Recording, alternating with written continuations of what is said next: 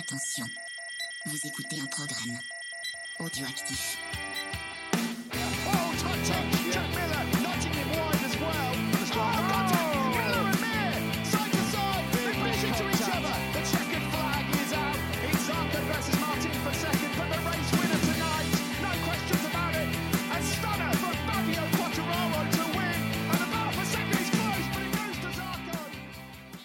Salut à toutes et à tous, on se retrouve IRL pour euh, parler du Grand Prix d'Assen euh, avec Ophélie. Comment ça va Ophélie? Salut Cyril, ça va et toi? Bon écoute, ça va, on est plutôt pas mal pour ce 121e épisode, quasiment au complet, puisque Pierre a écopé d'un long lap et n'est pas encore arrivé. Paul est là aussi, comment ça va Paul? En pleine forme, moi je pense que c'est parce que Pierre est en Ducati et qu'il est encore en panne. Ah, Ça taille direct. Stéphane, comment ça va? Très bien. La bière est fraîche? Je suis venu en japonaise, je suis arrivé. Ouais, mais t'es pas arrivé le premier, C'est vrai. Mais je suis arrivé. c'est vrai. Olivier Bonjour, bonjour à tous. Et moi, je suis arrivé en bus et je suis arrivé le dernier. Voilà. Eh ben, on est à la buette de l'Académie du climat, qui est un lieu plutôt calme pour une fois, parce qu'on Ouais. nous avait euh, euh, fait la remarque sur euh, le caractère un peu agité des précédents enregistrements en public. Et là, pour le coup, c'est vraiment calme, puisqu'on est un peu tout seul dans, Oui. dans Ça cette se grande si on va pas ajouter un petit peu de fond C'est ça, je vais aller enregistrer du bruit de fond dehors, euh, ça va faire plaisir un petit peu à, à tout le monde et on va parler de ce Grand Prix d'Assen, donc le 11e de la saison qui marque un petit peu la bascule dans la deuxième moitié et c'est Xav donc euh, à qui j'ai envoyé un DM mais qui a toujours pas répondu pour que je lui envoie. Non mais non, euh, dis pas. Il va répondre, il va répondre. Et euh, donc on va parler de ce Grand Prix d'Assen, quelques news. Euh, Ophélie en moto 2 Ouais, côté Moto 2, après un, un bon week-end euh, il y a deux semaines pour Acosta, finalement il est forfait euh, pour Assen à cause d'une fracture du fémur gauche à l'entraînement. Quelle bonne idée d'aller faire du motocross quand t'as deux jours de repos. Euh, donc lui, il a pas dû apprécier euh, le, le coup de fil au patron euh, juste avant Assen avec les résultats qu'il avait fait. Et euh, côté, euh, côté personne forfait aussi, on a Canet euh, qui est finalement déclaré, euh, déclaré inapte pour le week-end après avoir euh, fait une partie des essais. Euh, il avait des trop gros saignements de nez pendant, euh, pendant le début du week-end. Il a été voir un médecin à l'hôpital pour se faire cautériser et finalement c'était la cata, ça a fait une hémorragie. Donc il n'a pas pu participer, à tout ça après son accident de voiture il y a quelques semaines. Et on a appris qu'il s'était fait opérer aujourd'hui avec succès et qu'il avait une luxation nasale avec atteinte du faisceau artériel ethmoïdal traumatique. Ça peut être pratique pour se moucher quand même. non, c'est clair. Ça a provoqué une hémorragie et du coup, il a deux semaines de récup, mais l'opération s'est bien passée, donc on devrait le voir revenir euh, à la vitesse où il récupère. Il sera là euh, à la mi-saison. Euh, on a par contre Chiquinello euh, qui a parlé un petit peu sur Canal et qui voudrait bien voir Alex Rins donc chez LCR puisque Alex Marquez a été euh, annoncé officiellement chez Grésini avec DJ Antonio et il va venir avec euh, des autocollants Estrella Galicia ce qui est plutôt mieux que des autocollants c'est qui en pôle? Mm. pour le budget et euh, peut-être faire monter euh, Ogura donc euh, bah pff, on verra Et c'est quand même à noter euh, que Cecchinello a dit que la, la politique de Honda et LCR, c'était de se regarder vers des pilotes jeunes, mais qu'eux, ils préféraient se regarder vers Rins. Faut pas oublier que Rins, il a 25 ans. Mm. En termes de retraite, ça va. Ah, pour eux c'est plus très jeune ouais effectivement Ouais, ouais, no- c'est dans la normalité. ouais ouais, voilà. Bah, de toute façon voilà 25 ans c'est vieux pour un pilote moto On va le dire comme ça. c'est eux qui le disent. hein. Euh, dans les divers, donc on a Toprak euh, qui a testé la Yamaha à Aragon avec euh, Crutchlow, donc c'était euh, un petit point qui avait été un petit peu discuté avant le, enfin après son titre en, en Superbike. J'attends ta remarque sur le remplacement de Morbidelli, c'est ça, Non, Est-ce qu'il a fait des chronos? Ah bah je pense que c'est chronométré, oui. je pense qu'ils lui ont Non, collé aussi un transpondeur, mais Vous euh, avez- Moi, j'ai pas vu. euh, non bah non. Quand c'est comme ça, il... Ils ont pas énormément communiqué Non. sur le fait qu'il ils a ont fait roulé. quelques euh, photos. Ouais, c'est Ouais, tout. c'est hein. tout. C'est déjà pas mal. Parce que, en fait, quand ils avaient annoncé l'arrêt des satellites, ils avaient dit, bah, forcément, Toprak euh, viendra pas. Et finalement, oh, on va peut-être faire essayer, hein, quand même. Des fois que, des fois est plus vite que. Morbidelli. Euh, tu voulais parler aussi de Wayne René?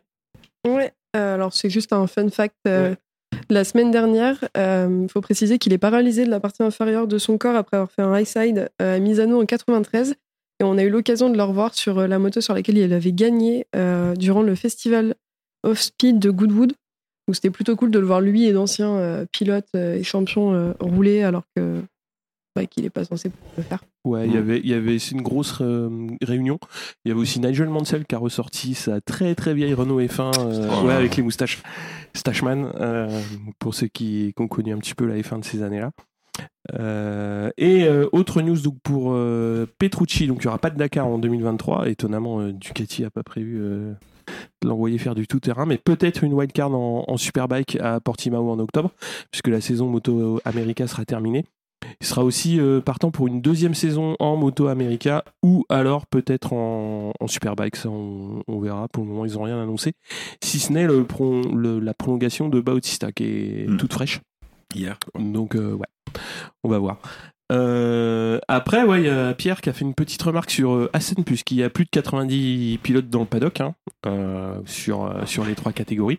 Il y avait que trois invités, donc les deux Français, Cartararo et Zarco, et Aleix Espargaro qui est arrivé en retard avec son jet privé, et donc bah, personne pour le, pour le remplacer. Donc ils ont fait une mini conférence de presse entre Français, ce qui était plutôt euh, sympathique. Ouais, avec un visio avec Espargaro depuis son jet privé.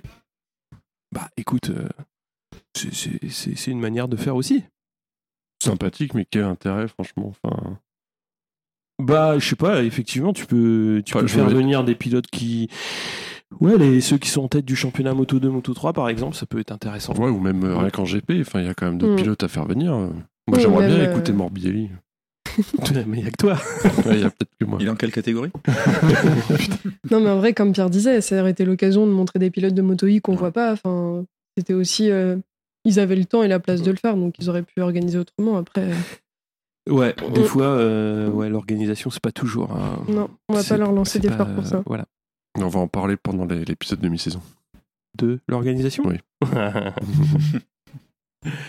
Euh, ah, il y avait quelques petits fun facts sur Assen aussi, euh, Ophélie. Ouais, en 2002, à Assen, c'est là que Pedrosa décroche sa première victoire en 125. Et c'est aussi là qu'en 2017, le 25 juin précisément, euh, Rossi décroche sa dernière victoire.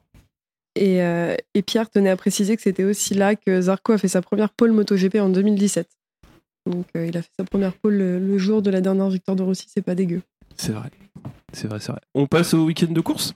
On va aller assez vite sur euh, les ouais sur euh, sur le moto i hein, parce qu'il y avait quand... mais il y avait quand même une course intéressante. Ouais. la première celle du celle du samedi.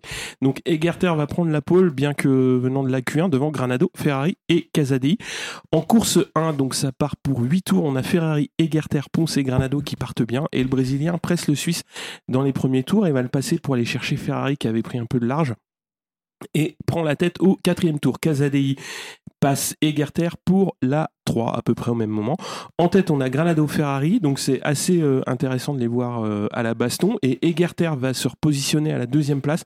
Ferrari s'offre euh, quand même des, des beaux rodéos sur, sur sa moto électrique. C'était assez atypique, on va dire. Et Casadei s'invite à la fête et prend la tête à son tour. Donc c'est une belle bagarre en tête. Euh, moi, j'avais jamais vu ça dans cette, euh, dans cette catégorie. Et on a Egerter euh, qui prend la 2 dans la dernière chicane de l'avant-dernier tour. Et le dernier secteur est complètement ouf avec Granado qui revient super fort prendre la 2, Egerter qui s'impose et Casadei fait 3. Alcoba par contre il a complètement déglingué sa moto. Elle a fini dans le bac en pièce d'être. Donc c'était... euh, Sans s'enflammer, ce qui est sans un exploit. oui, voilà, c'est- pour une moto électrique, c'était plutôt intéressant.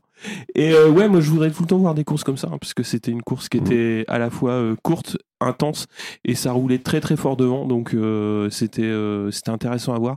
Il y a eu un petit peu ce que j'avais déjà dit en épisode, c'est-à-dire que Egerter, il a fait des dépassements euh, typiques euh, Moto E, c'est-à-dire pas du tout les blocs pass que tu vois sur des moteurs thermiques, mais vraiment des trajectoires un peu particulières qui viennent qui viennent garder une bonne vitesse d'entrée et ressortir fort, et c'est ça qui, est- qui était qui était intéressant. Et, et la course était vraiment vraiment vraiment palpitante. Euh, et en course 2, alors il va pleuvoir pour le départ de la deuxième course, donc ça va la retarder donc pour, euh, pour que les pilotes puissent euh, changer les, les réglages des motos et les pneus évidemment. Et la course va être réduite à 6 tours et on retrouve Casadei, Egerter et Ferrari à nouveau dans le coup, mais après 4 tours on a Michael Ponce qui va être victime d'une grosse chute et la direction de course va sortir le, le drapeau rouge. Donc Granado va l'emporter devant Egerter et Casadei et on va distribuer uniquement la moitié des points euh, sur, euh, sur cette course qui était moins palpitante et quand Mhm. même un très très gros euh, crash pour euh, Michael Ponce. C'était assez impressionnant. Euh, mais ouais, très bonne course, euh, intéressante effectivement. Euh, J'y suis allé un peu reculons parce que sur ce qu'on avait dit pendant les premiers épisodes sur les dernières courses de Moto E, c'est vrai que ça donnait pas envie d'y aller. Alors que j'étais le premier au début à être assez enthousiasmé par l'idée d'avoir de la Moto E sur des des petites des, des, des courtes durées quoi. Voilà, on se dit ça va faire un sprint. En plus, tu vois les noms qui sont affichés. Je dis bon, avoir la bagarre. Et là, ça y est, j'ai l'impression que. Alors, c'est peut-être le circuit qui fait ça. C'est le circuit, je pense, qui, Mais qui est euh, propice à... en tout cas, Garter, il, a, il sait comment ça marche maintenant. Ouais, il Mais a vraiment. Mais vraiment, à tel point que oui, il, il a un peu dandiné du cul euh, sur, euh, dans le dernier tour, là, sur, ouais. sur le virage 5, je crois, la sortie du virage 5. C'était euh, c'était euh, marrant. Mm. Et euh, voilà, donc c'est- cool de voir une course sympa en moto ça change. Moi, je me suis farci la, moto 2, enfin la Ouais, deuxième la, course. deuxième course. ouais. C'est un peu pareil. Euh, la, deuxième course où c'était très long, je me dis pour une fois, je vais regarder les gars pour ne pas dire que j'ai pas vu la course euh, pour l'enregistrement. Et au final, c'était très long. Et pour voir la chute que Ponce a fait, euh, je m'en serais passé parce que genre Ouais. de chute, on, on s'en prive facilement. Mais, mais non, c'était cool de, de voir une course où ça bouge un peu euh, et sous la pluie. Alors je me suis quand même dit, réflexion très con, je me suis dit, on s'est électrocuté. Non, non, c'était pour. Non, mais je me suis dit, J'espère. quitte à avoir un truc intéressant, autant qu'il se passe quelque chose. Quoi. Et au final, il s'est passé une chute. Donc, Attaque euh, éclair, comme dans Mario Kart. mais euh, ouais, non, c'était pas la première course, je l'ai pas vue. Et vu l'enthousiasme de Pierre, euh, j'aurais dû. Ouais, ouais, ouais, c'est ça. C'est euh, autant il y a des courses qui sont dispensables parce que effectivement c'est pas. Mais la course a montré euh, en pub, on va dire, c'est cette course-là, c'est la course 1 de, de Hassen puisque c'est une course qui est assez courte, hein, 8 tours, ça doit faire une grosse quinzaine de minutes. Ouais. Et euh, vraiment, c'est super intéressant à voir. Il y a plein de beaux dépassements. Et euh, ouais, c'est une course, euh, c'est une course à voir. Euh, au championnat, on a Egerter en tête devant Granado et Ferrari. Euh, Est-ce qu'on passe à la Moto 3 Steph? C'est moi. Vas-y. Alors, Moto 3 euh, vont sortir de Q1 Fernandez, Rossi, Artigas et Bertel. En Q2, Sasaki fait la pole devant Suzuki, Guevara 3 et Felon P8. Non. Ouais, si.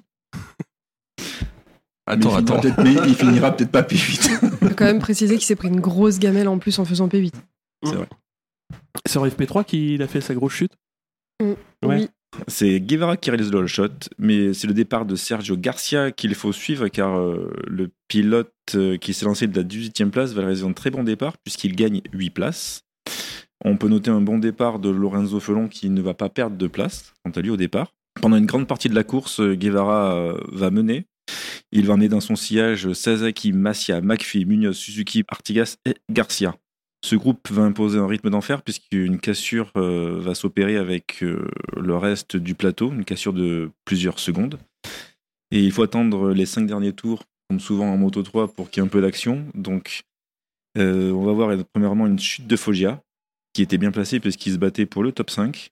À trois tours de l'arrivée, Guevara qui semblait, euh, on va pas dire inatteignable, mais Un peu qui, détaché, un ouais. peu détaché, Ouais. qui traînait un peu tout le monde, va se faire attaquer par ses poursuivants. Et euh, dans le dernier tour, ce petit groupe va exploser puisque on va voir une chute qui va impliquer McPhee, Munoz et Massia, alors que ces trois-là se battaient pour le podium.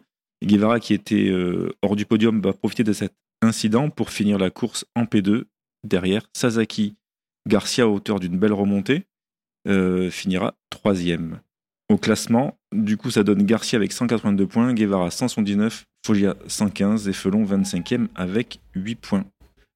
Ah bah euh, bien sympa. Enfin, euh, j'ai vu que dans le, j'ai rien mis dans le, j'avoue dans les, les petites notes de débrief. Mais je crois que c'est toi, Félix, qui avait commencé par parler de Munoz. Mm, ouais. Et, euh, et c'est vrai qu'instinctivement, j'avais envie de parler de ça aussi dès le début. Je disais au, au dernier épisode euh, que il avait confirmé. Là, il reconfirme parce qu'il est quand même, il se bat pour le podium encore, ce qui est assez incroyable. Et euh, il tente euh, une- un dépassement assez difficile, hein, on va pas se mentir On va dire ambitieux. ambitieux. Et euh, donc ça, ça rate, mais intéressant quand même. Enfin, Voilà, alors il aurait pu se faire ouais. mal, il aurait pu faire mal à son copain, mais, euh, mais sa course c'est encore une fois incroyable. Enfin, il est, c'est sa troisième course en Moto 3 et le mec il est devant, il a aucune peur de se bagarrer avec des gars qui sont là depuis des années et c'est euh, ouais c'est notable. Ophélie, si tu veux rajouter Ouais, C'est la quatrième ou je crois Ouais, que c'est sa quatrième, quatrième. C'est sa Quatrième, course. Mais ouais, moi je suis assez d'accord avec toi. Je trouve ça fou ce qu'il fait en arrivant. euh, Alors ok, euh, il a, il a quand même de l'expérience parce qu'il vient pas, il vient pas d'apprendre à monter sur une moto, mais mais c'est quand même ultra propre ce qu'il fait et réussir à faire en arrivant à sa première course être 11e donc euh, dans, dans les points du coup et euh, finir par faire euh, 2 et 9 dans, sur les courses précédentes. Enfin et même le dépassement qu'il a fait, ouais, c'était ambitieux, mais c'est ambitieux pour euh, pour un rookie pour de la moto 3 et, euh, et s'il le fait pas là, il le fera pas au bon moment donc euh, c'est plutôt cool. Et euh, à préciser aussi que à cause de son sa chute avec Mazia, il y a Foggia qui est tombé derrière aussi pendant pendant la course, mais euh, ils se sont pas touchés donc c'était euh, de son fait euh, de son fait à lui à Foggia. Euh, mais ouais non moi Munoz euh, j'étais plutôt contente de sa course et je pense que c'est un mec à suivre euh, à suivre sur les prochaines la prochaine suite de saison. Mm.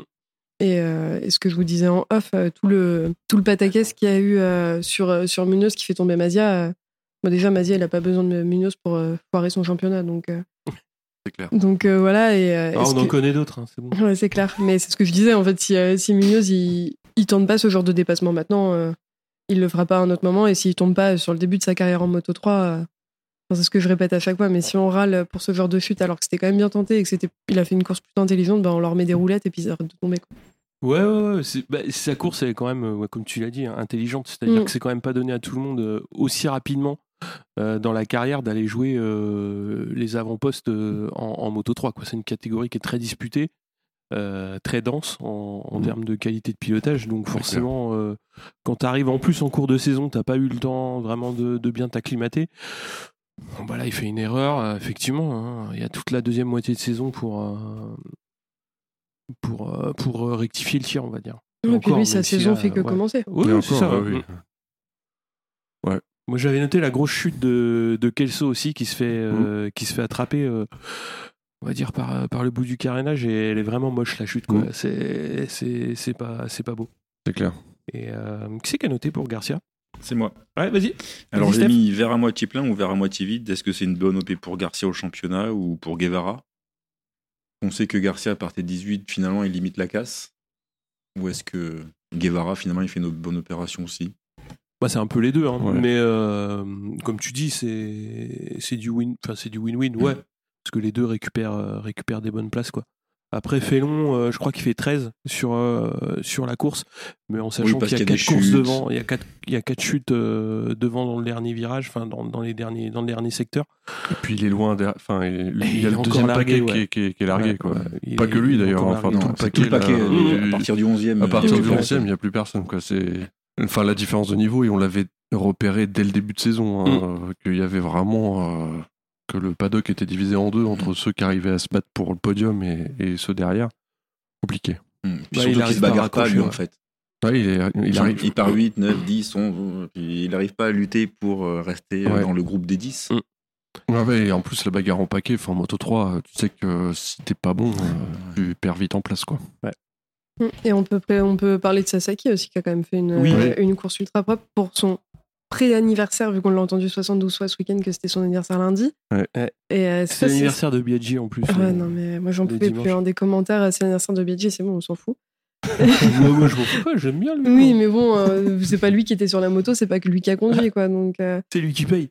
ouais, c'est ça. Mais Sasaki, c'était quand même ultra propre et c'était chouette Ouais. de le voir. euh, Ouais. enfin, moi, j'aime bien le côté moto 3 où euh, tu vois que les pilotes, enfin, c'est des gamins, quoi. Ils sont vraiment heureux de gagner. Ah, oui. euh.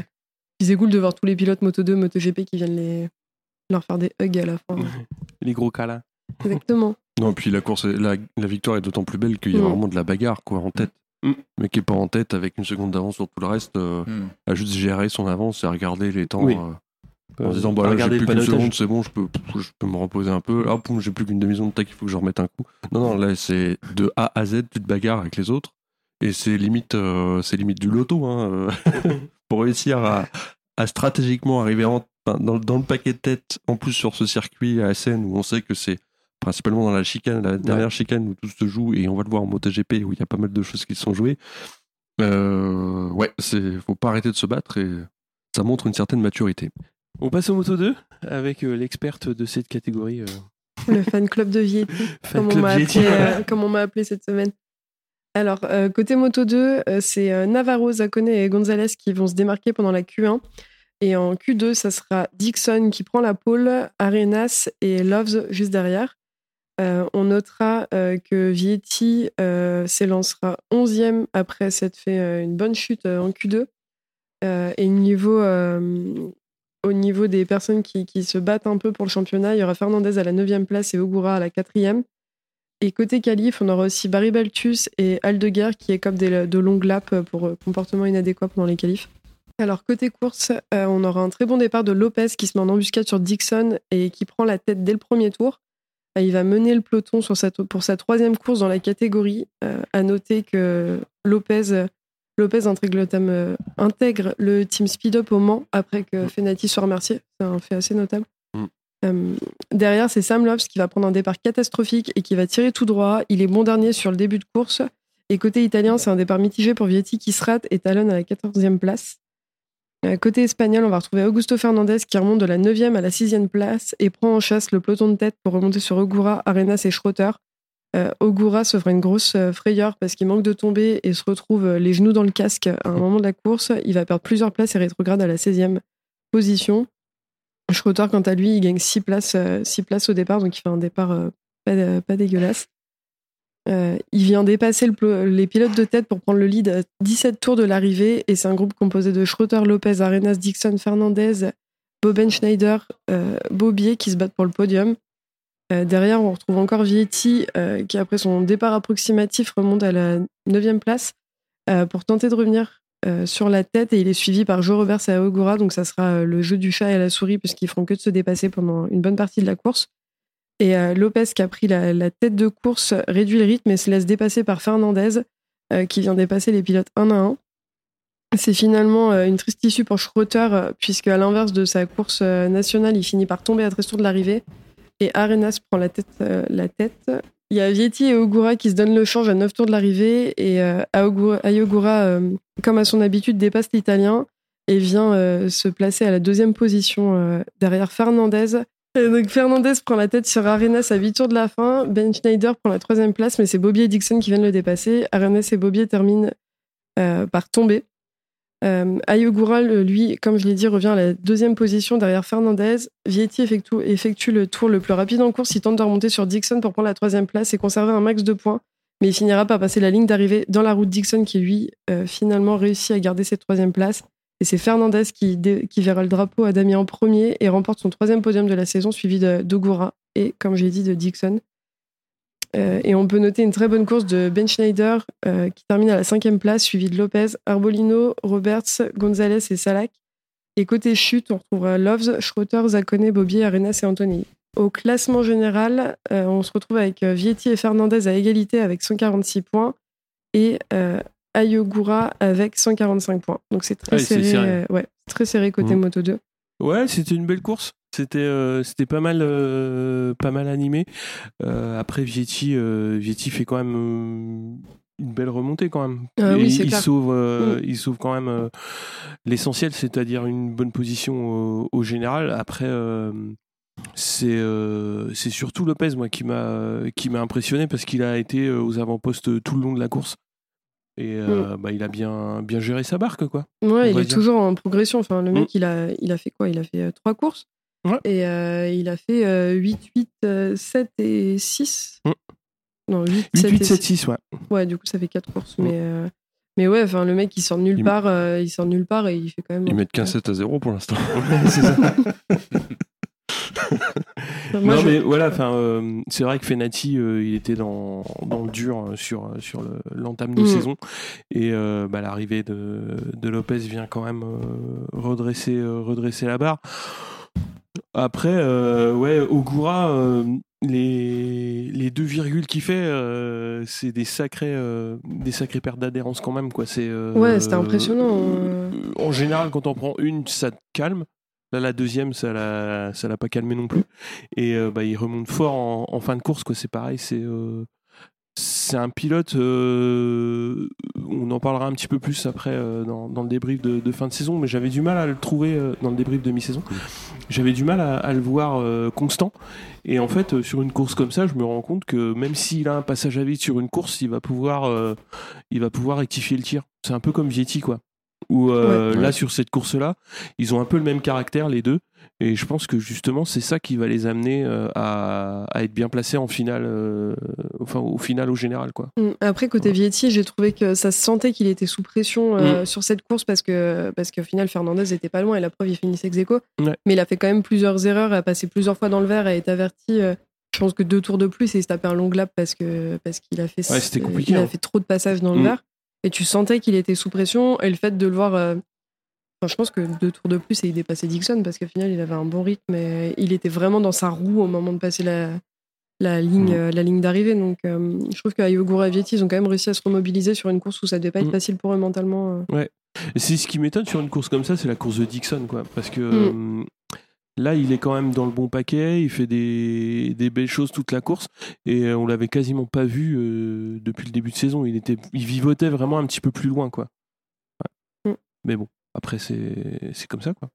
Oui, parce qu'il a fait trois, euh, trois courses sans résultat et un seul podium aux États-Unis. Ouais. Et sinon, après, il fait des résultats pas dingues. Enfin, Mm. Pour moi, Dixon, il, il est là, mais il fait le spectacle.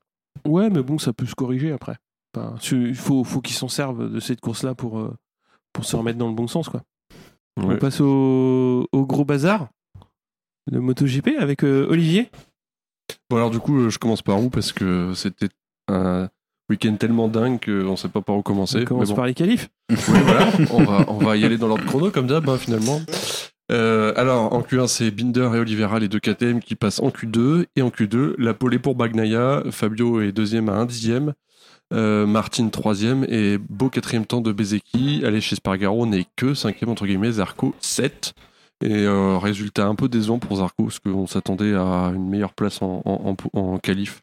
En tout cas par rapport à son élan de ces dernières semaines. Euh, dès le début en course, c'est Bagnaia qui met tout le monde d'accord vu son départ. Et c'est pas le cas de Fabio, hein, du tout, qui fait un départ pas mauvais, loin de là, mais qui se rate euh, complètement au freinage du premier virage. Un début de GP assez fou. Aleix Espargaro est déjà troisième et se débarrasse de Fabio en un rien de temps pour passer deuxième. Bagnaia, lui, bah, il a déjà une seconde d'avance et on n'a même pas fini le premier tour. Ça se passe un peu moins bien pour son coéquipier d'ailleurs. Euh, Miller qui écope déjà d'un long lap pour son comportement en qualification. Il va d'ailleurs devoir le refaire peu après. Aleix part donc à la poursuite de Pecco et réussit à grappiller dixième par dixième et signe même le meilleur tour en course de l'histoire du circuit. Au tour 3, il y a Bagnaia, Espargaro et Quartaro en tête, séparés de plus ou moins une demi-seconde. La tête de course reste comme ça quelques tours jusqu'à ce que Fabio fasse la jonction avec Aleix. Et euh, au tour 5, attaque suicide de Fabio, je sais pas comment le dire autrement sur, sur Moi Aleix. aussi, moi je vais t'expliquer. Fabio, Fais un post avant. c'est pour lancer la discussion de tout à l'heure. Euh, Fabio croise l'avant, embarque euh, presque l'Aprilia dans sa chute, mais le réflexe de son pilote est parfait. Aleix parvient à rester sur ses roues et s'en tire par un passage en tout terrain dans le bac à gravier, archi concentré sur sa course. Il redescend à la 15e place tout de même. Euh, Fabio réussit à reprendre la piste, mais loin, loin derrière Morbidelli, euh, avant-dernier. Pour Espargaro. Derrière Morbidelli. Oui, oui, c'est dire hein, s'il a vraiment pris du. Il est tombé, quoi. Pour Aleix, euh, c'est le début d'une remontada dont on pensait que seul un certain Marc Marquez avait le secret. Bah non, c'est un truc d'espagnol, apparemment. hein. Au bout de quelques tours, Fabio s'arrête au stand. On imagine qu'il est blessé ou qu'un élément essentiel de la moto est cassé, mais non.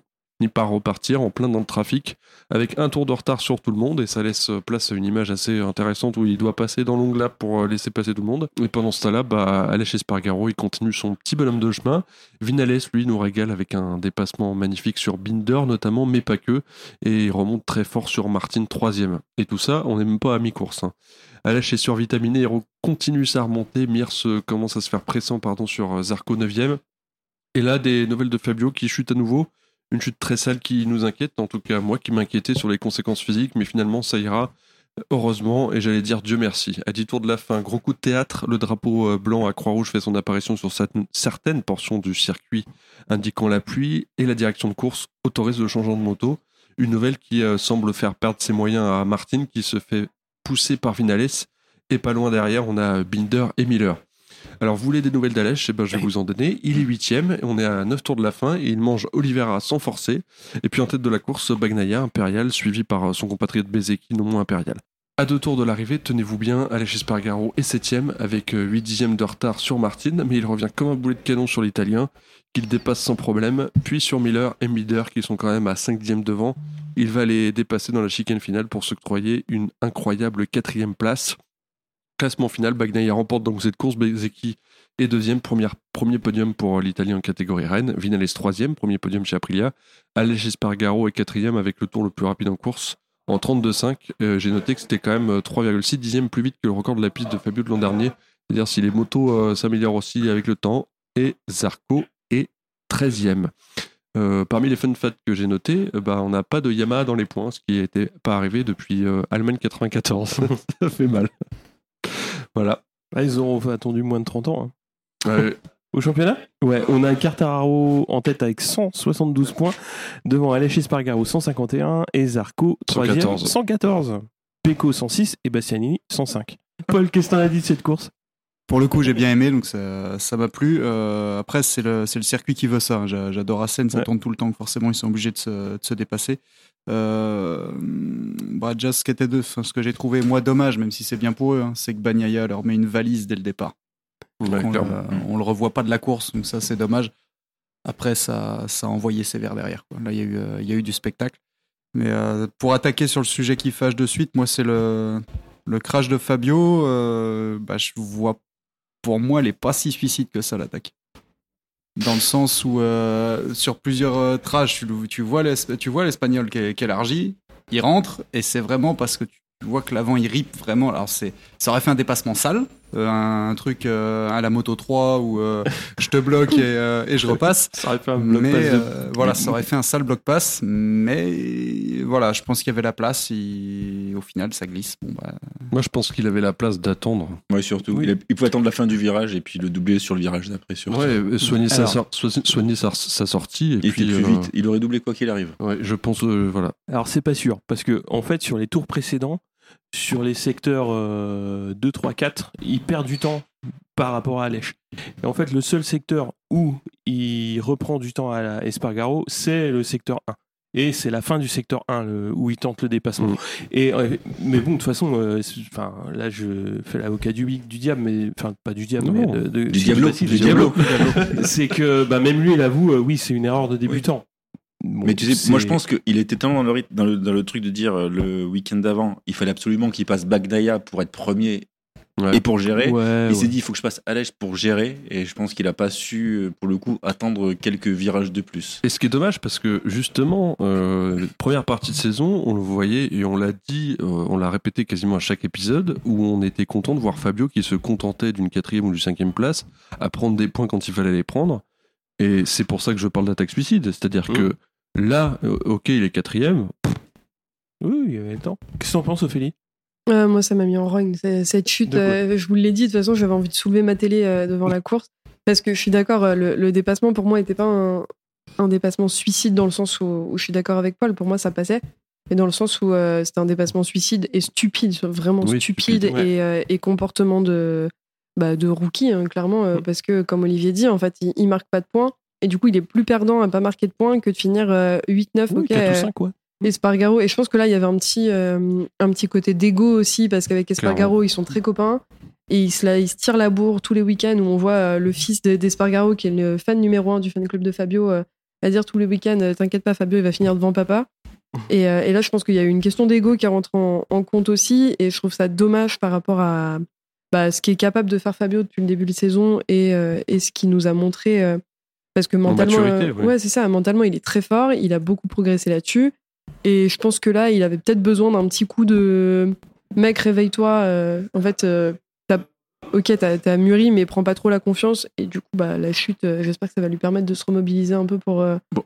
pour la moitié de saison. Mais Après, on, bon, on est tous sur lui, mais bon, depuis qu'on regarde la MotoGP, les erreurs de, de Quartararo, on peut les compter sur une mais main. ça. Pour une Ah fois, oui, il oui. peut faire une. Enfin, je veux dire, Ah. Mm. il fait une erreur. Il, il, il, a une car- Bah. voilà, il perd une cartouche, mais c'est pas gravissime non plus. Non, moi, je vais pas ça, l'assassiner ça va rejoindre hein. ce que je vais dire après. Mais après, moi, quand je dis que j'étais énervé, c'est juste que ça me fait chier de voir Oui, Fabio voilà, par terre. en fait. d'accord. C'est du gâchis, C'est ça, du gâchis, hein, même. Disons que euh, sur le coup, bon, on se dit, mm. il aurait fini 4, ça aurait été mieux Mm. que pas, mais bon. Mais même pour le a spectacle, en fait, euh, même pour le spectacle, on a des très bons pilotes, mais euh, enfin Fabio, il joue le championnat, donc c'est toujours plus agréable de le voir. euh, et il est capable de faire des trucs en course. euh, Puis on est français, donc on le supporte avant tout. Enfin, je sais pas pour vous, mais. Ouais, alors moi, pour le coup, euh, j'étais. euh, autant Fabio était par terre, autant cette course, j'étais en slip sur mon canapé après quand Bezeki a gagné, mais. Enfin, a gagné, a été sur le podium, donc euh, Il pas ou gagné, pas, hein, je te rappelle. Non, mais dans mon cœur, c'était pareil. C'est le vainqueur moral. Eh, oui, bah, alors je sais pas si on l'a dit, mais euh, donc Cartaro va prendre un long lap pour Silverstone. Ouais. euh, Ouais. suite à la décision de, de la commission de course, enfin de la direction de course. Mhm. Et euh, bah, ça a quand même pas mal animé euh, notre petite discussion WhatsApp euh, du lundi après-midi. C'est peu de le dire. C'est peu de le dire. Euh, qui veut d'autre Qui d'autre veut donner son avis avant que je donne le mien? Qui veut tirer en premier, tu veux dire? Sur Qui, qui? est pour qui La est contre direction de course. Ah bah vas-y, vas-y alors. C'est justifié. Enfin, je comprends pas en fait. Ça dépend des noms, ça dépend des circuits, ça dépend de qui prend la décision, ça dépend de l'heure qu'il est le matin, ça dépend de ce qu'ils ont mangé. Enfin, c'est La nationalité, accessoirement aussi. aussi un peu. Ouais. Enfin, Ça, honnêtement, c'est c'est hallucinant. Quoi. Après, c'est. Enfin, moi, je vais déjà déborder un peu sur le débrief de mi-saison, mais entre ça, les pressions de pneus qui sont à, à décision variable suivant le nom, il y, y en a marre. Il y en a marre. Là, euh, honnêtement, non, on a vu, on a vu pire que ça. Donc, je vois pas pourquoi un long lap là-dessus. Euh, après, si s'il faut faire gagner euh, les Espagnols parce que le promoteur est espagnol, autant le dire de suite. Et puis on fait un, on fait un On fait CEV. un voilà, on fait un CEV MotoGP, c'est réglé. Quoi. là quand même.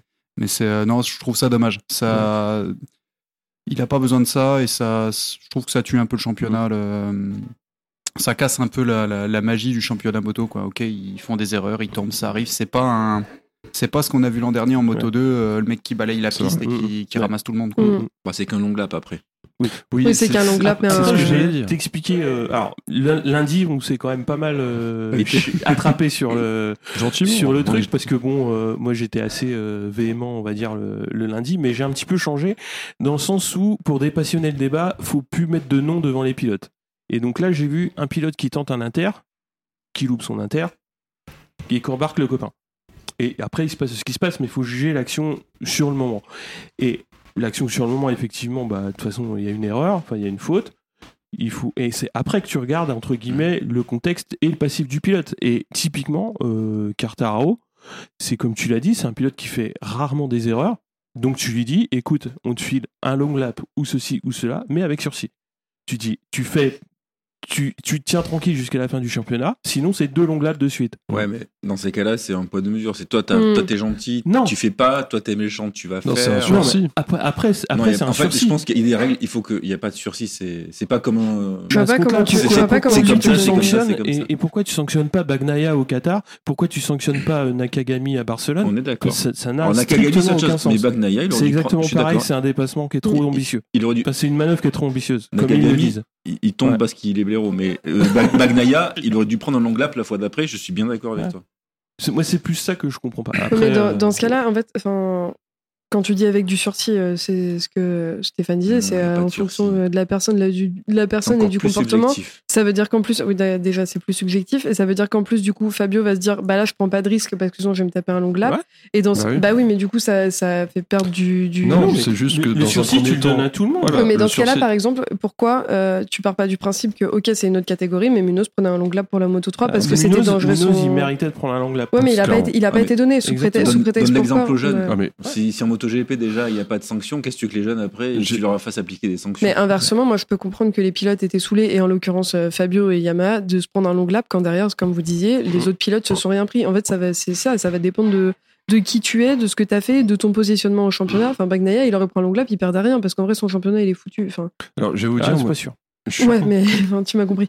Mais je suis Ouais. complètement d'accord avec, euh, avec ce que vous soulevez sur. euh, mais on l'a déjà dit aussi, ça. Enfin, des, des tas de fois, je pense que la Dorna devrait écouter nos, pod- nos podcasts, hein, parce que. Mais faut en espagnol. Sur l'espèce d'irrégularité des sanctions et le fait que tout ça est autour d'un flou auquel on ne comprend rien ou, Mm. ou c'est une espèce de, de droit jurisprudentiel pourri, euh, là j'utilise des termes que je connais, pardon, mais, euh, mais où ça fluctue, euh, comme vous l'avez dit, soit à la tête du client, soit à l'humeur des juges, hein, euh, carrément.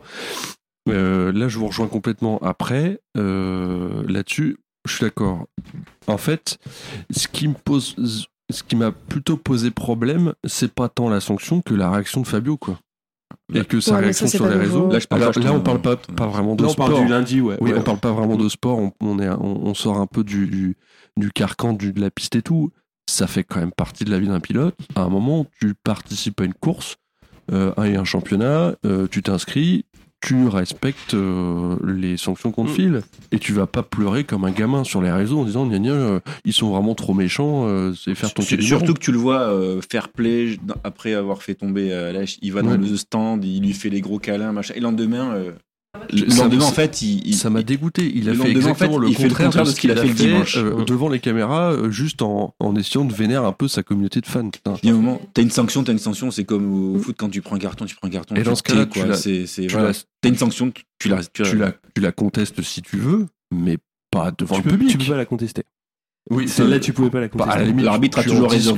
à la limite, tu Si. en discutes avec euh, ta team, avec tout le monde, mais c'est pas au public de connaître les états d'âme sur le, Puis, le résultat. c'est pas toi de faire la com, il y a des gens qui sont pieds chez moi pour faire de la com. Au pire, c'est à eux de faire la communication, Ouais, c'est pas toi ou ton pote, à ton pote- de faire, euh, de Ils l'ont faire fait des aussi posts. d'ailleurs. Mais après, c'est ce qu'on disait. Enfin, il y a son helper, euh, du coup, Tom, euh, qui fait des fois des commentaires où, pareil, il sort de, de, de son son, cadre. de son cadre de- d'action. Et pareil, ça donne une très mauvaise image. Mais moi, je pense que. et moi, c'est un truc, personnellement, en tant que personne qui regarde la moto, qui m'a saoulé. Et après, vous étiez pas d'accord avec moi quand on en parlait en off, mais le temps, le délai, en fait, pour dire à Fabio, t'as un long lap. En fait, je suis désolée, il est tombé en début de course. Ils avaient le temps de revoir les images. Ils avaient le temps pendant la course. Ils avaient le temps Ouais, pendant. mais ça changeait rien à la course qu'il est change lap. rien. Non, ça change rien à la course. Mais en fait, la Non, mais réaction. il aurait pu le faire pendant la course, son long lap. Non, En fait- mais souvent quand les gens ils tombent, ils, se- ils disent euh, comme en Formule 1, ça serait investigué après la Ouais, course mais- parce qu'il n'y a aucune incidence. Ouais, mais en fait, c'est encore une fois, c'est pareil. C'est qu'encore une fois, ils le font au bon vouloir de quand ils ont envie. Parfois, ils vont le dire tout de suite pendant la course. Mhm. Parfois, ils vont le dire à la fin. Là, c'est arrivé en début de course. Il y a quand même 45 minutes de course quasiment. T'as le temps, en fait, de revoir les images. Le mec qui regarde les images, euh, qui, qui fait les, les, qui se fait les replays des chutes, il est pas tout seul, en fait. Après, ils ont peut-être un process ultra compliqué où il faut qu'ils se retrouvent à trois dans la même salle enfermés pendant X temps. Ouais, et puis Je voudrais bien euh, parce que- En, en vrai, je suis complètement d'accord sur. euh, mais ça rejoint euh, le- le- la question du flou sur le règlement et sur l'interprétation du règlement. Mm. Et c'est vrai que là, euh, c'est pas cadré et je peux comprendre Fabio que ça, le- ça le et même sa team hein, que ça le que ça le ça l'emmerde euh, et que ça le vexe. Euh, après, euh, au public, euh, t'essayes de garder un peu de distance aussi par ouais, rapport à ça. dans ce cas-là, euh, dans ce cas-là, tu Et vois, puis il avait qu'à juste pas se bourrer quoi. Non, mais dans ce cas-là, après, moi, quand je reviens sur le truc des 3 heures, c'est. euh, je sais pas si vous l'avez vu, euh, quand Zarco s'est fait suivre par les caméras Canal pendant tout le Grand Prix de France, Ouais. où euh, il, se tape, euh, il se tape les pénalités 3 heures après, les, c'est les qualifs, il me semble, où il, il ré- il rétrograde. Et pareil, en fait, c'est ce qu'il dit. Et du coup, là, en l'occurrence, c'est pas sur les réseaux, mais il le dit devant une caméra dans un documentaire Ouais, ouais. qu'il est pas d'accord et que ça le, lui casse les couilles clairement euh, cette pénalité. Et en fait, c'est ce qu'il dit à la direction de course. Il dit en fait, vous pouvez pas prendre cette décision trois heures après, une fois que tout est fini et que c'est et que c'est fait, que les jeux sont faits. En fait, Ou alors, ou alors faut l'écrire dans le règlement. Et C'est dans ce ça. cas-là, euh, tu, tu sais à quoi t'attendre. Mm, c'est ça. Dans ce cas-là, t'inclus un délai de ok, euh, j'ai trois heures où euh, j'ai, euh, je peux me prendre, je peux Mm. me prendre un tacle. Et là, ok, mais là, en l'occurrence, sur Fabio, enfin, ils, ils avaient le temps de le voir, quoi. Ils avaient le temps de revoir les images. Ouais, mais qu'il fasse une heure ou trois heures après pour Fabio, ça changeait rien du tout puisque la course était déjà. non, mais je pense que ça aurait été moins mal reçu. C'est parce qu'il y aurait eu ce truc de la course c'est pas fini, les pilotes sont encore en course. Enfin, ils auraient le temps de. Là, je pense que Fabio, il l'a pris. euh, Lui, il était déjà en train de ranger ses affaires et de rentrer chez Ouais, lui. je, quoi. je suis Donc, pas euh, sûr. Je pense que ça aurait été bien pire parce était qu'il était encore sous adré. euh, bah, ça va, et on, a- on l'a pas vu monter dans les directions de course comme l'année dernière quand il a voulu aller euh, éclater ce qu'il y avait dans le bureau. Mais Après, moi, ce qui me fait peur sur ce type de, de décision, c'est que euh, le week-end dernier, on s'émerveille sur le dépassement de, de Zarco sur Espargaro. Mhm. Ça passe au millimètre. hein. S'il se loupe, il l'emmène Ah bah, et il y a pas de même. voilà et c'est exactement la même chose. Et moi, ce qui me fait peur, c'est que les pour voir des beaux dépassements, il faut que les mecs prennent un minimum de risques. Et des fois, bah, ça passe ou ça casse. Et là, c'est pas le dépassement où il arrive, il, le- il le cartonne, c'est ce qu'on a déjà dit. Du coup, euh, j'ai peur que ça limite aussi les pilotes en se disant Mm. bon, ben là, ça passera peut-être pas. Bon, on va faire le petit train comme en Moto 2 et puis. Bah, c'est ce que Fabio disait. devant, quoi. Ouais, Donc ça, c'est euh, Mm. ça, c'est vraiment dommage. Donc après, lui qu'il le dise. De toute façon, c'est générationnel les réseaux, donc ils aiment bien euh, communiquer comme ça. Je trouve pas ça classe non plus, mais dans le sens où à la fin de la course, il va voir Espargaro, mais il prend la sanction après. Ouais. Donc du coup, je pense qu'il a eu le montée, la montée de pression d'un coup en disant attends, j'ai juste tenté un dépassement en fait. Oui, c'est ça, coup, Ah, après, assez fair play tu l'as dit tout à l'heure, je pense rapidement Stéphane, euh, vraiment euh, à la volée, mais c'est qu'un long lap. hein. Enfin, je veux dire, euh, Miller, il a fini troisième. Pour c'est il il et il est 15e. Oui, et- faut arrêter aussi. que même lui Et aussi. il a pas. c'est- un long lap pour une yam qui, qui marche une fois quand elle a le temps. c'est surtout ça qui me la fait Yam, peur, elle en marche- fait. elle- Non, non, non, Il il La Yam, elle marche, elle marche bien. Il est premier, donc ça, ça, ça voit. Il est premier au championnat. Elle il marche bien, C'était la seule moto japonaise sur la grille. C'est vrai. Désolé. mais elle marche bien. C'est une bonne moto. Non, c'est clairement pas une mauvaise moto. Et puis tu peux pas, Demande au KTM s'ils ont pas une bonne moto. tu, tu Non, peux, mais- tu peux pas dire à la direction de course, non, mais me donnez pas un long lap parce que de toute façon j'ai une moto de merde et si je me tape un long lap, je pourrais pas rattraper le top 10 quoi. Enfin non. Oui, c'est sûr. Miller, je, enfin, je suis d'accord avec toi. Miller, tu l'as pas entendu. Miller, tu l'as pas entendu. Mais Bah, parce que c'est Miller, c'est tu le l'as pas gentil. entendu. Et euh, il s'en prend des doubles. Hein. Deux Et il a rien dit. On n'a pas vu. euh, Enfin, il a D'ailleurs, pas- on l'a pas mais c'est revu parce le que c'était deuxième. justifié. euh, Oui, mais il a pas dit. mais mais c'est. Oh, le troll. c'est- Ah non, Ouais, euh, Mais ouais. t'as raison, comme Quartararo, Mais- c'était justifié. Non, je t'ai dit, moi, moi, je- j'aurais mis filé du sursis, moi. Mais j'aurais, comme j'aurais filé du Mais sursis après, avec je- Agami et Non, mais dans ce cas-là, hein. du je suis sursis, d'accord euh, avec du sursis, c'est comme ce que tu répétais lundi, euh, c'est c'est subjectif en fait. Enfin, c'est. Non, Ah, non, tu non. files du sursis à tout C'est le que monde. tu sais que la première fois, t'as pas, t'as, t'as un avertissement verbal, et la deuxième fois, tu prends la sanction. Non, justement, bah, justement, c'est là où, à la limite, le communiqué pose des bonnes bases. C'est-à-dire qu'il y a un dépassement trop ambitieux. Et pourquoi il est trop ambitieux? Parce qu'il y a chute. Parce un qu'il- dépassement qui est parce qu'il- ambitieux il comme trop Zarco tard, sur il freine trop Espargaro, oui, il est ambitieux, mais il passe. Mais Trop ambitieux, il chute. Et là, je suis Ah ouais, complètement d'accord avec toi sur Mm. ce que tu disais en off sur euh, le- le- les termes de ce putain de Ouais. communiqué de la Dorna. Un dépassement trop ambitieux. Bah, a- comme a- tu dis, un, Ils ont un dépassement ambitieux, mais qui est dans les règles, c'est un dépassement où il n'y a pas de chute. Et du Oui. coup, un trop ambitieux, c'est une chute. Mais alors, pour, pour le coup, la quali- enfin, le, le niveau de, de- d'ambitieux, ça peut être le même qui Ça dépend du pilote. Mm. T'as des Ouais. pilotes euh, qui, vont, qui, qui vont tenter des trucs euh, qui passeront jamais. Mais s'il y a pas de vont tenter Et pas de ouais, trucs ce qui- qui, qui Ce qui passeront m'a fait jamais. marrer, c'est Pierre qui a dit Ouais, il a fait un dépassement euh, à la Yannone. Et pourquoi ça s'appelle un dépassement à la Yannone Parce que Yannone, il en faisait 4 par an, des comme ça. Et du coup, euh, enfin, Yannone, tu, au bout d'un moment, fallait le sanctionner pour qu'il comprenne. Ouais. Cartaro, c'est son premier en 7 ou 8 C'est saisons. C'est comme l'histoire des, faux- des, des départs anticipés avec celui qui faisait le, le départ anticipé de quelques millimètres qui touchait l'autre- l'autre. Ah oui, Et, et tout le monde disait bah non, c'est un départ anticipé, c'est la même sanction pour tout Oui. le monde qui les gagné. à l'époque, c'était où- rightful. Hein. Mm. Là, c'est pareil, il y a pas de, il peut pas y avoir de, de subjectivité. C'est Mm. t'as fait une erreur, t'es sanctionné, tant pis, même si c'était impropre, même si c'est la première fois, tu peux pas dire. Mais Parce que cette fois-là, il tu dis ah ben toi t'as été sympa, t'as pas, et la fois d'après il va dire ouais mais attends j'ai Ouais. pas non plus trop forcé. Alors Ah attends, non, encore À partir du moment où tu Ouais, fais, où tu chuter, à partir du moment où tu fais chuter, c'est que t'as été passé la limite. La- la- le trop il ambitieux, pas il, est là. l'externe, franchement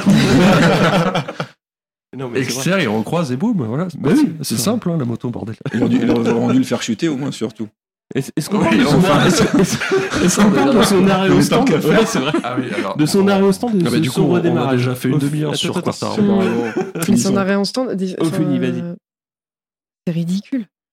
Enfin, c'est, Ah. ridi- c'est ridicule de, de le faire repartir. Enfin, en fait, ça sert à rien. Tu... Ok, bah repars, mais en fait, tu vas être dernier. Et même si tu as le temps de remonter, tu as un tour de retard. Donc en fait, tes points, t'en auras pas. Et en plus de ça, c'est ce qu'on disait, euh, parce que du coup, ça, on l'a appris après, mais que c'est apparemment. Donc c'est des gros apparemment parce que.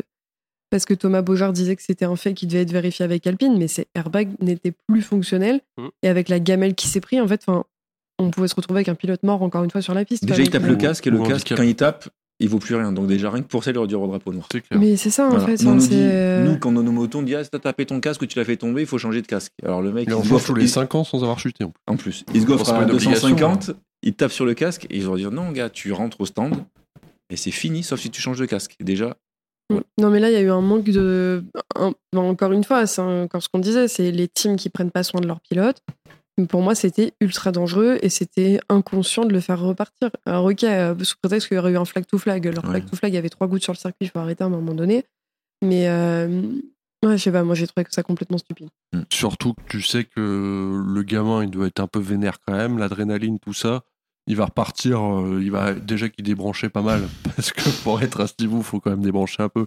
Là, il a plus rien de branché du tout.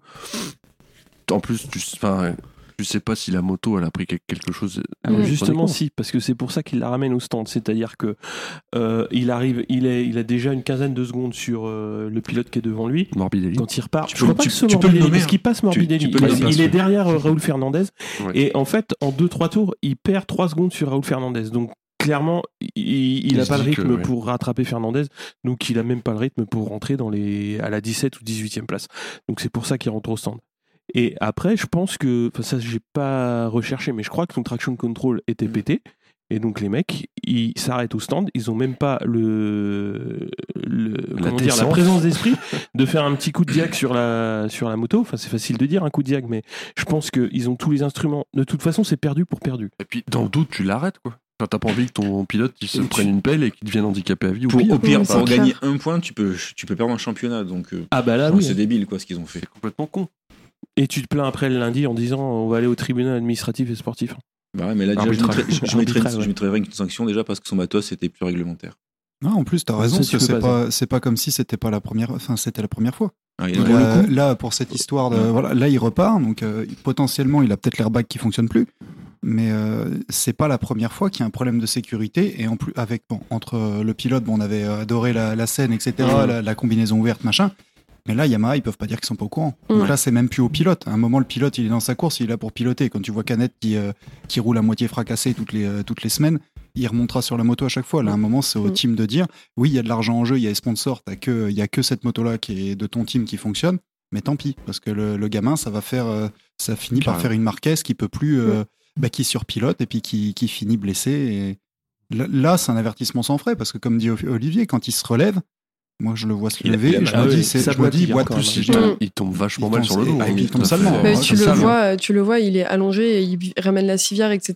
Et il se relève en se tenant l'épaule. Après, ça c'est Fabio, c'est un truc qu'il fait souvent, et je pense que c'est une question de confiance en lui et, et d'image qu'il se donne, c'est que il repart jamais sur la civière, même quand il boite. Mais, euh, mais encore une fois, enfin, on en débattra sûrement dans l'épisode de mi-saison, mais le, le niveau de risque que font prendre les teams aux pilotes pour rien, enfin, on l'a vu avec les essais de pré-saison avec Fernandez, qui, qui est le mec qui pilote avec la tête toute bleue tellement il a des kimos. Enfin, je pense qu'il y a un moment donné, il faut, faut se remettre en question et c'est qu'un championnat et que des motos, quoi. Donc, euh, s'ils ont envie de finir avec un pilote paralysé, grand bien leur face, mais à un moment donné, il va falloir quand même que, que la Dorna fasse où- quelque chose, quoi. Pour aller dans Et votre sens. Ah, pardon. Pardon, Et c'est là où la direction de course, allô euh, C'est-à-dire qu'il sanctionne à pour un dépassement trop ambitieux, une tentative trop ambitieuse, et en revanche, le fait qu'on fasse repartir un gars qui est tombé, qui a plus de, de, gaz dans, son, dans sa combarde euh, gonflable, et qui probablement une petite commotion cérébrale parce qu'il s'est quand même pris une grosse pelle, bah là, ça les dérange pas, quoi. Avec la moto qui a lâché des morceaux, Ah je oui, sais mais pas alors- si ça va en oui, lasser, alors, il faut pas- encore, tu vois, c'est, enfin, j'essaie de penser à leur place, j'essaie de me dire, en fait, je me dis, en fait, ce qu'ils veulent pas, c'est que un pilote fasse tomber un autre pilote. Par contre, il se bourre, il se tue tout seul, ça, il n'y a pas de problème. Bah, la preuve l'année dernière, il a fallu que ce Ouais. soit les pilotes de MotoGP qui disent bon les gars, à un moment donné, il faudrait peut-être qu'on se remette en question et qu'il y ait des sanctions de prise parce que là, euh, on peut pas avoir ça à chaque saison. Mm. En fait, t'as l'impression que les pilotes ils pisent dans un violon quand ils en parlent. Et moi, je trouve ça grave que ce soit euh, que ce soit les pilotes qui doivent euh, faire rappeler à la direction qu'il y a des clauses de sécurité et qu'il va falloir. euh, Ce qui en Ouais, F1, putain, euh, enfin le, le, le, le niveau de l'association des pilotes et le niveau d'influence de l'association des pilotes en F1 est assez conséquent et Mm. c'est euh, et c'est pour le coup eux qui disent euh, faites ça, faites ci ou, ou orientez plus euh, de ce côté-là. Donc ça, à la limite, ça me choque pas. Mais c'est vrai que le déficit euh, est global quoi, enfin Ouais. sur la sécurité. Est-ce que du coup, euh, pauvre, on n'a pas parlé de Bagnaia qui nous Mais fait si. une course. Non, mais avant, euh, Vas-y, vas-y. Pour finir, parce qu'on en est sur Termine. Fabio et Espargaro, du coup ça reste dans le thème, mais on peut quand même parler euh, du dernier virage d'Espargaro. Là, c'est pas, c'est pas trop ambitieux. Le mec, il dépasse deux, deux pilotes dans un Non, virage. mais mais ça, il l'a pas- super bien expliqué par contre. Non, mais c'était très beau à voir. Mais Ouais. dans ce cas-là, euh, qu'est-ce que t'appelles très ambitieux? Ah oui, mais... Alors, fais ça, il tomber quelqu'un. Non, mais ça- Non, mais je pense que c'est quand même une, une erreur de traduction de la Dorna. Bah, j'espère. hein. Le tout. Non. euh, bah, ils sont espagnols, ils ont du mal traduire. Ah bah, Non, rappelez il pour ceux qui ils ne sont l'ont pas bons en entendu. anglais quand même, ils savent faire. euh, Tout le monde l'a pas Non, entendu. Par contre, Alech Espargaro, Qu'est-ce qu'il a il, dit? il a, il a bien expliqué son truc, c'est-à-dire qu'effectivement, ça l'a énervé de repartir 15e. Et donc, euh, notamment dans le dernier tour, quand il a vu qu'il remontait fort, il a, il a volontairement baissé l'écran sur son traction de contrôle et donc il a envoyé comme un porc. Quoi. Et du coup, le- il dit le dernier, la dernière chicane, euh, bah, il a tenté, ça passe et ça passe. C'est- tant mieux pour lui. Bah, il est fort. ouais, c'est. Vrai que Bah la course. Il était plus intelligent que d'autres. C'est ça. Mais euh, qui Ok. d'autre a fait une belle course Bezeki Talent. quand même. Oui. ouais. Ah, Ah, mais moi, j'étais en apnée, hein, vraiment. Enfin, c'est, comme j'ai dit, en slip. Enfin, Ouais. Vraiment, genre, juste, moi, j'étais là. Ok, il- quand j'ai vu le début de course, je me suis dit, ok, il est deuxième, il va se faire doubler, c'est un rookie. Ok, il fait un bon début de saison, mais pas au point de, de se laisser, euh, de pas se laisser bouffer par Vignales qui est derrière et, et Bagnaia. Et en fait, euh, il a pas fait une erreur de sa course. Après, il a fait sa course tout seul. On peut pas, on peut pas lui enlever. c'est pas facile de faire une course tout seul. pas Non, mais P2, c'est ça. euh, quand t'es rookie. hein, Ouais, non, mais hein. c'est ça. Et en fait, bah, ok, il était derrière Bagnaia, mais j'ai plus les, les temps en tête. Bagnaia, il leur a mis une petite avance, mais pas si dégueu que ça. Mhm. Faut pas oublier que Bezeki, il est quand même sur une Ducati au final, donc euh, c'est Pierre qui, qui était content. Mais, euh, mais moi, j'étais trop contente pour lui. En fait, c'est ce que je disais dans le dernier épisode quand j'avais dit un mot sur les rookies, c'est que pour moi, il fait une vraie saison de rookie en, en marquant des points quand il peut et en tombant certaines fois. Mais pareil, c'est l'expérience et le, et le roulage qui s'accumulent. Mais là, de faire son premier podium pour sa première saison en tant que rookie, euh, moi, j'étais très contente. Après, je suis très chauvine et je suis, très. euh, partisane de la team VR46, euh, donc ça, euh, donc ça, ça a rajouté au fait que j'étais très contente, mais, mais sa course était très propre et comme vous disiez, euh, tenir une course deuxième tout seul devant Vignales, pour moi, était pas en mesure de venir le rattraper non plus, vu qu'il était à la bagarre derrière, donc, donc ouais, j'étais contente. Quelque chose veut rajouter Ouais, sur j'allais euh, user de ma grosse, mauvaise, ma grosse mauvaise foi de motard en disant que si Alèche et Fabio n'étaient pas tombés, il aurait fini quatrième, ce qui est un résultat aussi honorable. Peu, Laisse-le euh, tranquille. mais, mais c'est vrai, mais c'est vrai. Non, mais en vrai, c'était quand Mais même top 5, cool. bien, euh, quand même. Top Non, mais top bien. 5, c'est bien. En vrai, il fait quand même des- ça reste un bon résultat pour un rookie, mais c'était quand même cool de le voir, euh, de voir deux, deux élèves euh, du, de la team VR46 gagner là où Rossi a Ah fait ouais. sa dernière, euh, son dernier podium. Pour moi, c'était assez. euh, enfin, je pense que pour eux, en tout cas, c'est assez significatif et assez. euh, Il y a un côté sentimental aussi dans ça. donc, Ouais. euh, Carrément. et puis Rossi a fait un, un beau, euh, un beau post lundi en disant euh, Mhm. c'est les vacances pour l'instant, on est sur les toits du monde, on en profite et on fête. Ouais. C'était euh, c'était assez cool. Et Vinales qui nous confirme du coup sa, sa bonne forme. hein. Oh, oui, alors, Stéphane n'a pas l'air d'accord. Parce que Vignales, il peut être en forme aujourd'hui et puis être en méforme euh, la fois d'après. Ah hein. oui, mais la Non, semaine mais ça fait dernière, quand même il était deux, déjà. Ça deux fait quand même courses deux courses d'affilée d'affilée. où, euh, c'est dans le top 5 et c'est c'est un très bon Voilà. rythme de course. quoi. Bon, Vignales il a pu, euh, Vignales, Oui. il a pu gagner deux trois courses d'affilée, Mm. et puis après, euh, il était inexistant, on va faire des rupteurs parce qu'il était pas content, monsieur. Mm. Donc, Mais euh, alors- Ça, c'était la faut, chance. faut- faut quand même, faut quand même nuancer euh, quand Vignales euh, Ouais.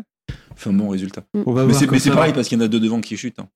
Ouais, mais Oh après, je trouve qu'il il a, il arrive depuis deux ou trois courses et c'est son gros défaut à la base, c'est qu'il prend quand même des meilleurs départs que ce qu'il a pu faire euh, certaines fois. Donc, je pense que ça le met un peu plus en confiance. euh, en confiance. Puis encore une fois, faut mettre de l'eau dans notre vin, dans notre vin mais euh, la, la moto, il l'a que depuis, euh, depuis la fin de saison dernière et, et il a quand même un pilote. Je pense qu'il se partage, enfin, j'espère pour eux euh, qu'ils se partagent les datas entre Espargaro et Vignales. Donc, euh, il a quand même de quoi faire euh, des belles courses. On lui a donné les bons outils. Donc, euh, Quelle Alèche- marche cette après. C'est grâce à Espargaro. Hein. Ouais, ouais, clairement. Moi, je pense que ça va être un gros problème pour. euh, je pense que ça va être un gros problème pour Quartararo surtout.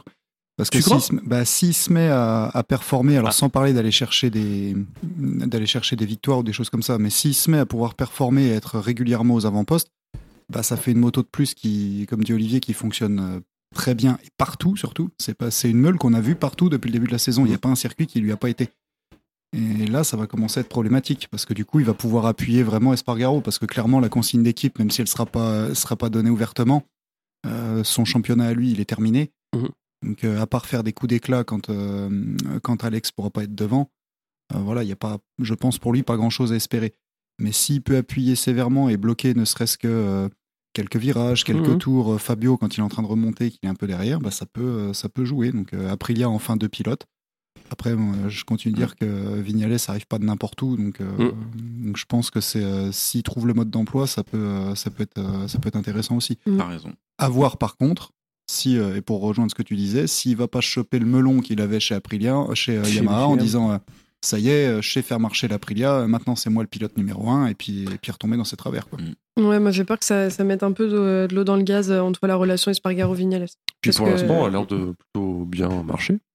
Non, mais Ouais. l'ego euh, Mais bon. l'ego Espargaro vs l'ego Vignales. euh, Si Vignales fait des bons résultats, Espargaro, il va mal le prendre. Après, non, parce que enfin, tu regardes, euh, c'était il y a deux courses, il me semble, où Espargaro disait euh, Vignales, il est meilleur pilote que moi, euh, et je le sais très bien, c'est juste que moi, la, la je la connais. Ouais. Oui, mais attention, hein, entre ce qu'ils disent et ce qui est dans le box, euh, Ouais, bah les Espargaro, de toute façon. faut faire le tri. hein. Les Espargaro, moi j'en ai vu qu'un ce week-end. Ah, l'autre, il, Ah oui, l'autre, il a pas il- couru, mais ouais, il il est venu pas cette année? Alors cette année, oui, on a pris une Bah, grosse. déjà, quand tu regardes Konda est venu sans moto et que Yamaha est venu avec une seule moto sur ses quatre, euh, ça, Mm. ça devient compliqué quoi. Ouais. C'est clair. Mais c'est le problème qu'a Quartaro, c'est qu'il n'y a personne qui peut piquer des points aux autres de son team. Mhm. Il y a qu'une, il a, ses coéquipiers sont tellement loin qu'ils peuvent pas, il peut pas compter sur. eux. Enfin, moi, je trouve ça Dommage. tellement triste euh, pour Dovizioso de se taper euh, une fin, enfin, une fin de carrière euh, en MotoGP comme ça. Enfin, c'est- on en parlera dans le débrief de mi-saison. mais- Ouais. Ah bah ça, je l'avais dit Ouais. dès le début de saison. Qu'est-ce Oui. qu'il fout là on l'a tous dit, Ouais. sauf Pierre. C'est vrai que Pierre était vénère quand j'avais dit ça. Euh, Miller, est-ce qu'on en glisse un petit mot? Il finit Avec combien ses longues laps? 10. Un résultat Après, comme double ça avec lap. deux longs de lap, euh, c'est C'est pas c'est- dégueu. C'est fort quand même. hein. À voir si les deux officiels ne sont pas partagés leur data parce que les, les deux sont devant. Alors ce qui est bien par contre, c'est quand il y, a- quand il y a une galère, c'est tout le monde est derrière. Miller, il est sixième. Ouais. Miller, il finit sixième. En gros, ça donne Bagnaia, Bezeki, Vignales, Espargaro, Binder, Miller. Et Martin juste derrière. Bah, il a toujours le rythme, mais d'un second couteau. Quoi. Donc euh, là, Mm. c'était euh, c'était une course pas mal pour lui. euh, voilà, la, la prochaine. euh, le problème avec, euh, avec Miller, c'est qu'il n'y a pas de constance. Donc, euh, Puis il Mm. attend de signer chez quelqu'un d'autre pour faire des résultats. C'est fait. Ouais, c'est ce qu'on a dit. C'est ce qu'on a dit la semaine dernière. hein. Il y a deux semaines. Je sais plus. Ça a fait le tour du MotoGP? De Bah, Fabio Quartararo hein. surtout. Ouais. De Quartararo. On avait des choses à dire. Ouais, on a des Bah choses ouais. à dire. ouais. Euh, euh, juste un, petit mot sur Martin qui, qui, qui se battait vraiment bien au début de course et qui, oui, perd ses moyens, ce que je disais dans le, dans le compte rendu de la course, au moment où ils affichent les drapeaux euh, à croix rouge et putain, j'ai pas compris quoi. Qu'est-ce qu'il fout? Il y a Ouais. trois. Devant, ça roule euh, en temps sec euh, sans problème et, et il perd complètement ses moyens sur ce ouais, moment-là. ça peut arriver de se déconcentrer. Ah euh, oui, ça peut ça, arriver, ouais. oui. Quand tu vois C'est ça. dommage. Après, euh, ouais, Zarco euh, qui a fait un week-end sans, on va Ouais. dire. Mais il avait quand même Hein, annoncé que ça allait être compliqué pour Ouais. ce week-end. Mm. Dès, les, ca- dès les essais, il disait Ouais, Ouais, c'est dur, là, ça va être compliqué, dur. ouais.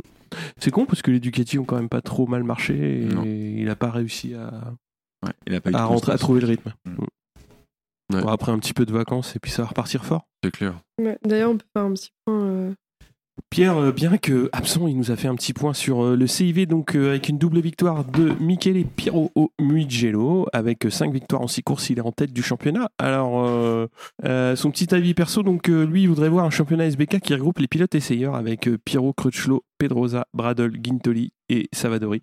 Donc ça serait, ouais, peut-être... Non, mais il ose juste pas le dire qu'il aimerait juste voir un championnat qu'avec des Ducati et des pilotes qui ont roulé pour Ducati. Crutchlow, ah si, Crutchlow, il a roulé pour Ducati, mais pas Bradle.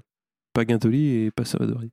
Non, en même temps, Bradle. Ouais, il a volé pour Apria, ça va Dory, c'est presque pareil. vrai. c'est-. Ça fait à part finir par un i. euh.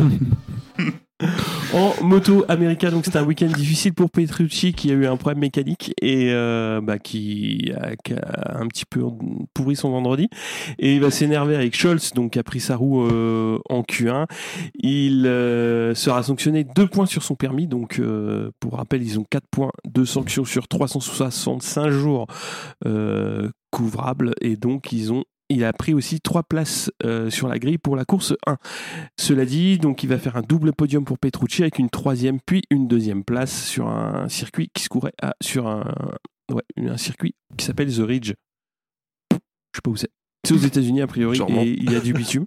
Alors, il garde la tête du championnat avec 176 points d'avance devant Jack Gagné 165. Et la prochaine course ce sera le week-end euh, à Laguna Seca mi-juillet. Et euh, début août, il va y avoir les 8 heures de Suzuka aussi. Donc ça va être euh, toujours une course d'endurance Ah assez ouais. rigolote.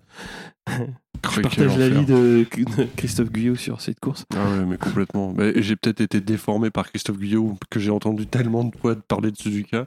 Mais quand tu vois les caméras embarquées euh, dessus, déjà tu roules en, en- sur Gran Turismo ou n'importe quoi sur Suzuka, c'est c'est déjà ingérable en 4 roues en jeu vidéo, mais en 2 roues en vrai. pff. Oh putain. Et alors, Canepa, il fait des super vidéos embarquées euh, sur YouTube, euh, qui roule en moto en ce moment d'ailleurs.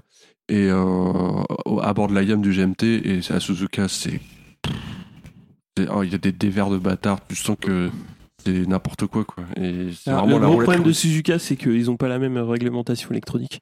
aussi. et donc les, les Team plus, Factory, euh, c'est la course à l'armement, là. ouais, C'est vrai que- là, c'est, là ça va te chercher les pilotes MotoGP Superbike et, Ouais. et roule ma poule quoi. Oui, bah, c'est vrai qu'il y a ce côté-là. Je parlais vraiment du circuit en tant que tel qui est déjà euh, velu. Ouais, mais en parlant de circuit, d'ailleurs, je sais pas si vous avez vu les, les vidéos, mais euh, les 24 heures de Spa moto, ça avait l'air Ouais, c'était super. incroyable. les ouais. vidéos de nuit sur le radillon, là, j'étais là en mode, ok, je vais y aller. Mon cerveau s'est juste dit, ok, ça a l'air. Ça y est, t'as pris ton billet pour l'année prochaine? Ah, mais je- il y a moyen, hein, franchement, euh, plutôt que d'aller à Ma- Manicourt ou à- au Mans où tu, où C'est tu très bien veux. Manicourt.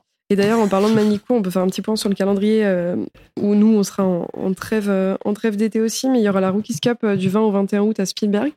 Ça, nous, on aura repris. Mais euh, côté euh, Superbike, il y aura le French Superbike qui reprend euh, Le week-end prochain. euh, le week-end prochain à Manicourt, le 3 juillet, et on aura le World Superbike du 15 au 17 juillet en Angleterre. Et il me semble que c'est tout. Et début septembre à Manicourt pour le mondial. Ouais, Ouais. pour le mondial Superbike. Mais ça, on aura le temps de le rappeler euh, à la rentrée. On a fait le tour Ouais. Pour euh, Assen. Mm. Donc on va euh, boire 2-3 bières, peut-être manger un petit peu. Et puis on va mettre en boîte euh, le débrief mi-saison. Sur ce, merci à tous. C'était cool. Merci. Ouais, Ah, L'équipe cool. presque complète. Ouais. Pierre va arriver pour. euh, Mais il, est blo- il est bloqué dans Il est le levé gap. 8 heures. ouais. Puis avec Ah. une petite bière, c'est quand même plus sympa. On va pas se mentir. Bon, sur ce, merci à tous et puis on se retrouve un petit peu plus tard dans la saison. Ciao, Merci, ciao, salut. ciao, À ciao. tout le monde.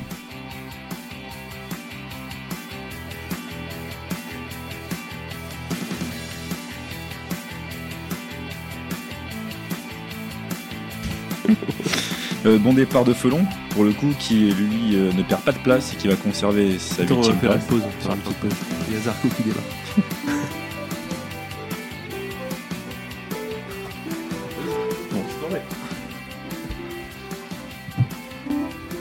Ça aurait pu être bien une sonate. euh, Hein Une sonate pendant qu'on fait le.